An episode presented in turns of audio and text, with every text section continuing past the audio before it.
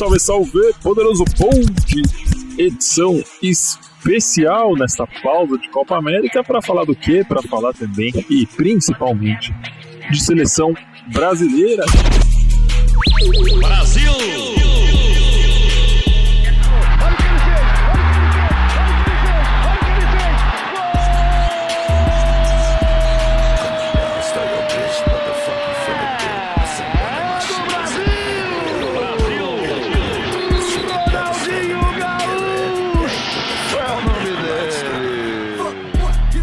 Gente volta a falar de Corinthians já nessa semana.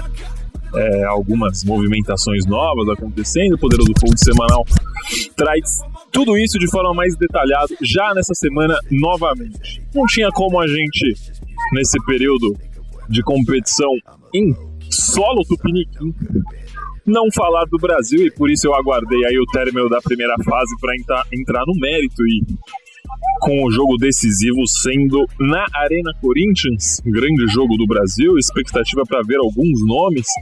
É, eu confesso que quando vi o Guerreiro naquele gramado, bateu uma saudade para mim. Um dos maiores atacantes que vestiram a nossa camisa aí, é, até em todos os tempos, tranquilamente.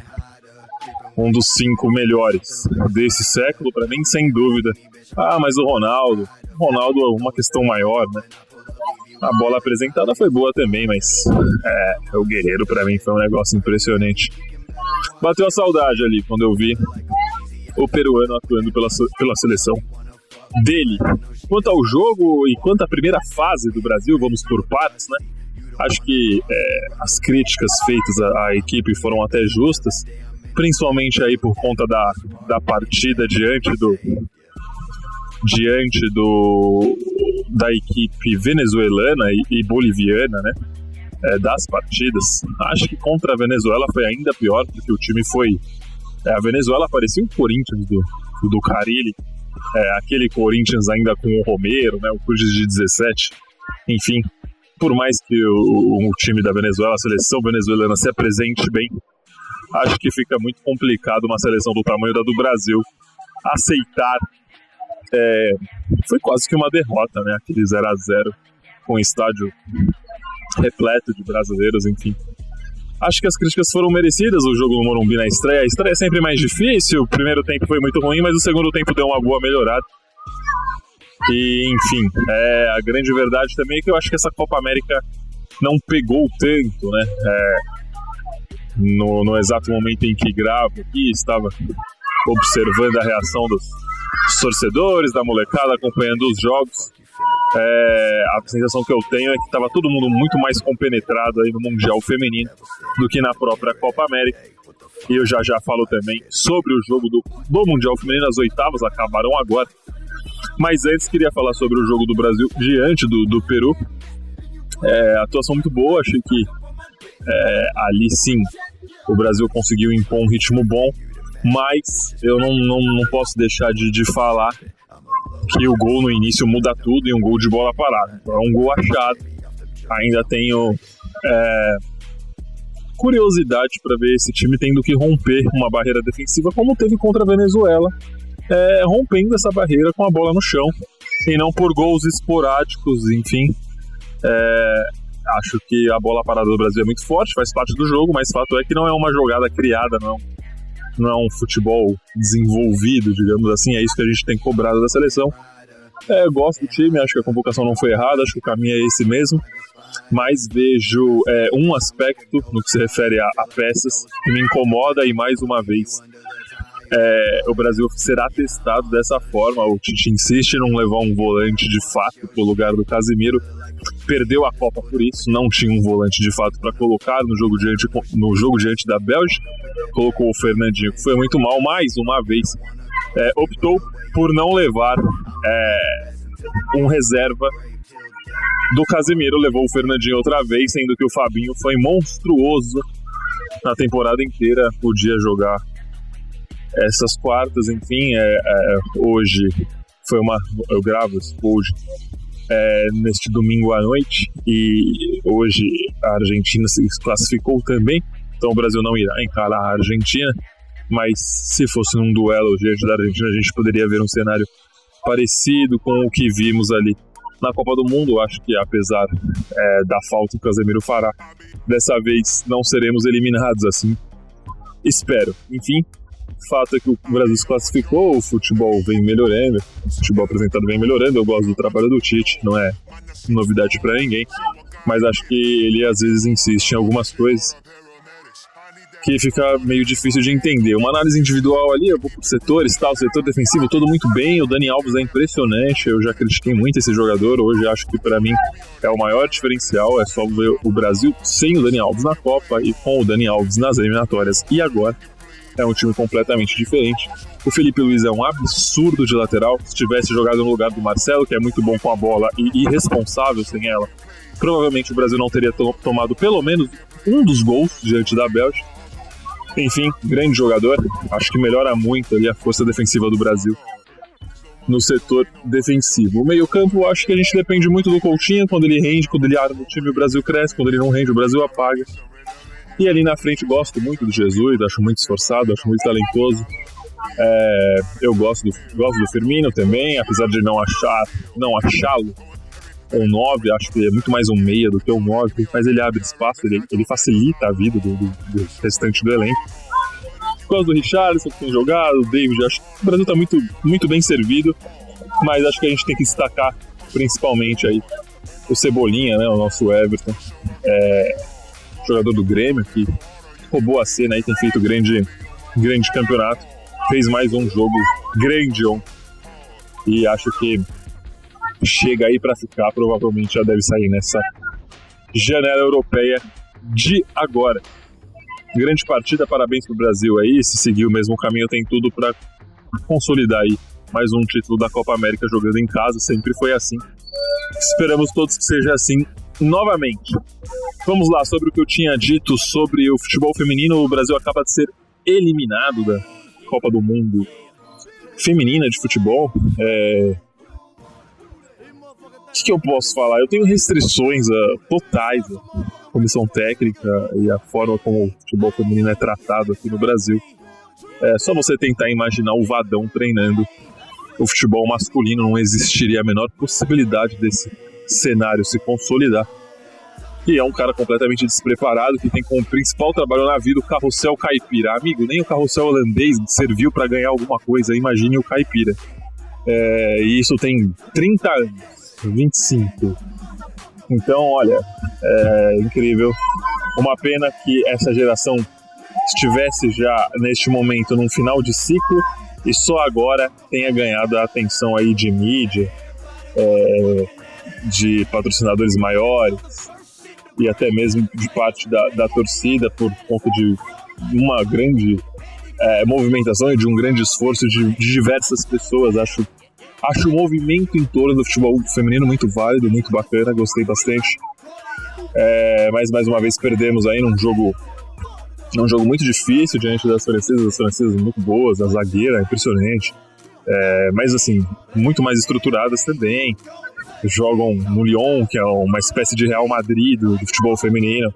É, o último campeão aí, o último tetracampeão, ganhou os últimos quatro títulos da Champions então fica muito difícil competir. É, provavelmente a França será a campeã, é, juntamente ali com os Estados Unidos, ou, ou até mesmo a própria Noruega não deve fugir muito disso aí, Estados Unidos, França ou Noruega. Aliás, é, os Estados Unidos enfrentam a França provavelmente já nas quartas, se passarem pela seleção é, da Espanha. Os Estados Unidos jogam contra a Espanha nessas oitavas. Enfim, acho que fica aí o parabéns para as meninas. É, a gente vive de uma maldição da camisa 10, né? O Neymar jogou a Copa no sacrifício, não conseguiu render, chamou muito, tentou muito. A Marta jogou essa Copa também no sacrifício. É, teve atuações lamentáveis, assustei aí com as atuações da Marta, achei que ela foi muito mal em todos os jogos, enfim. Mas eu, eu não me sinto à vontade de cobrar nenhuma jogadora do futebol feminino, por mais que acho que é, a Marta pudesse apresentar um pouquinho mais nessa Copa. Acho que é isso. Parabéns a todas as meninas, parabéns aí pela, pela luta e que sirva de lição aí para a comissão é, colocar gente mais preparada para uma, uma próxima oportunidade. A verdade é que é, a gente ainda está muito atrás quando, quando comparados quando comparado aí a grandes potências do futebol feminino, como os Estados Unidos, a própria França que eu falei aqui, por conta do futebol de clubes, a estrutura nacional dos Estados Unidos já é muito diferente. E até ali da Escandinávia, ali o Brasil tem muita coisa ainda a galgar. O, pra, o papo é repetitivo, até já tem alguns anos, décadas até que a gente fala isso.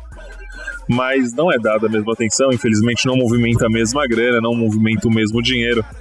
Mas eu acho que independente disso, é, a, equipe de comissão técnica, a comissão técnica em si formada, ela tinha por obrigação de ser uma comissão formada por gente muito mais qualificada do que foi, com todo respeito ao Vadão, é, e já sendo até desrespeitoso, mas não tem a menor condição de treinar nem time ali das taças das favelas, desculpa, mas é, não dá. Eu, eu não, não consigo entender. Começou a competição aí jogando num 4-2-4, gente. 4-2-4 não dá certo nem no videogame mais. Imagine no futebol de verdade. Tá bom? Como eu falei no começo do pod, é, Poderoso Pod é, volta aí essa semana já para falar de bastidores de Corinthians, é, já para para entrar no mérito mais da questão clube, a gente ficou na expectativa de ver também gente do nosso do nosso do noso querido Esporte Clube Corinthians Paulista em campo pela seleção, pela seleção, mas fica muito difícil. O Cássio, por mais que seja um monstro, hoje é reserva do Alisson, que é provavelmente um dos melhores goleiros do mundo, acabou de ser campeão europeu. E o Fagner é reserva do jogador que faz toda a diferença no Brasil, que é o Dani Alves, um cara fora da curva, não tem muito como, como cobrar o Tite. Valeu aí pela, pela, pela oportunidade de rever o Guerreiro atuando na Arena Corinthians sem, sem uma camisa de um clube rival do Brasil, né? Acho que mais tranquilo vê-lo pela, pela seleção peruana. É, eu confesso que, ao contrário de muita gente aí, não o coloco como responsável pela saída. Acho que é, a diretoria errou muito na época. Eu tenho, eu tive acesso na oportunidade aos valores pedidos é, pelo, pelo Guerreiro e, e, ele pediu coisa de 700 mil, sendo que na época o próprio Christian ganhava 540.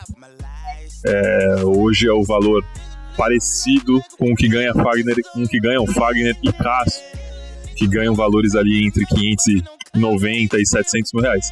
Então é, é, é um absurdo, na minha opinião, não, não terem dado isso pro Guerreiro.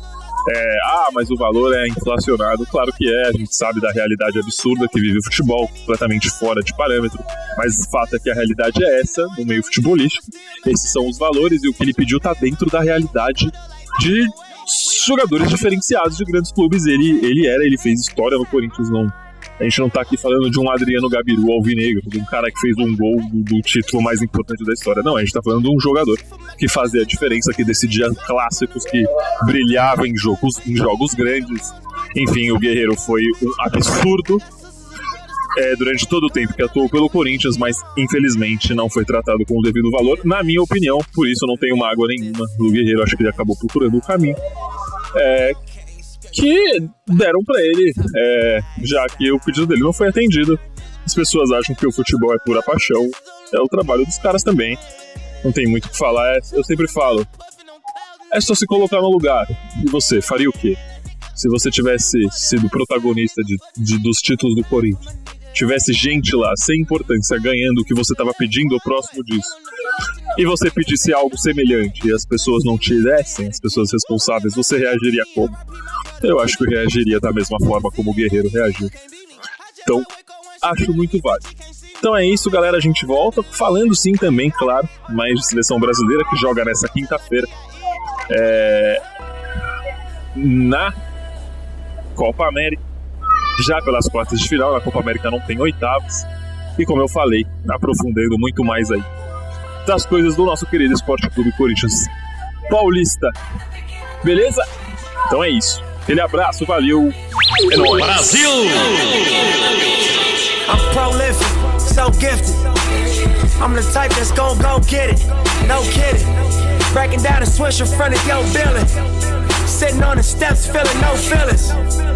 Last night it was a cold killing. You gotta keep the devil in his hole, nigga. But you know how it go, nigga. I'm front line every time it's on, nigga. 100 pro flow, running shoot pro, 458 drop, play. A gente tem que chorar no começo para sorrir no fim. Quando eu digo isso, é querer mais, é treinar mais, é se cuidar mais, é estar tá pronta para jogar 90 e mais 30 minutos, quantos minutos for. É isso que eu peço para as meninas. Não vai ter uma formiga para sempre, não vai ter uma Marta para sempre, não vai ter uma Cristiane. E o futebol feminino depende de vocês para sobreviver.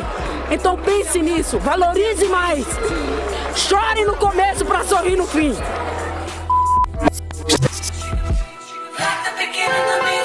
I'm a urban legend. South Central in a certain section. Can't express how I curb. Justice, evidence of a divine presence.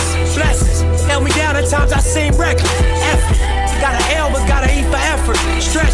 Off A Copa do, do Mundo está acabando agora para o Brasil, mas que a gente leve esse legado como positivo e dê continuidade, porque ano que vem já é Olimpíada.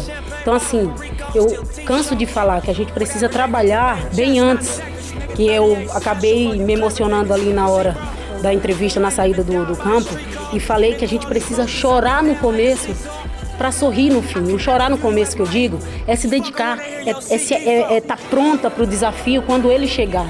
E isso ele não vem dois meses antes, três meses antes, eles vêm, ele vem um ano antes para que a gente possa estar preparada.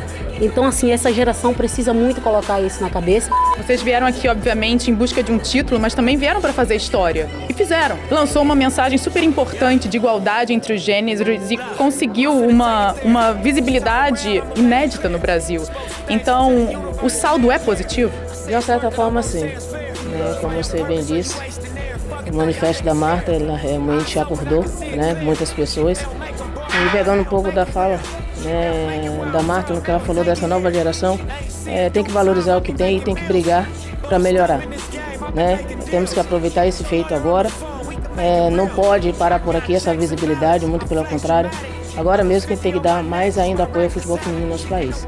Claro, não conquistamos nosso objetivo, mas garra, vontade, determinação não faltou.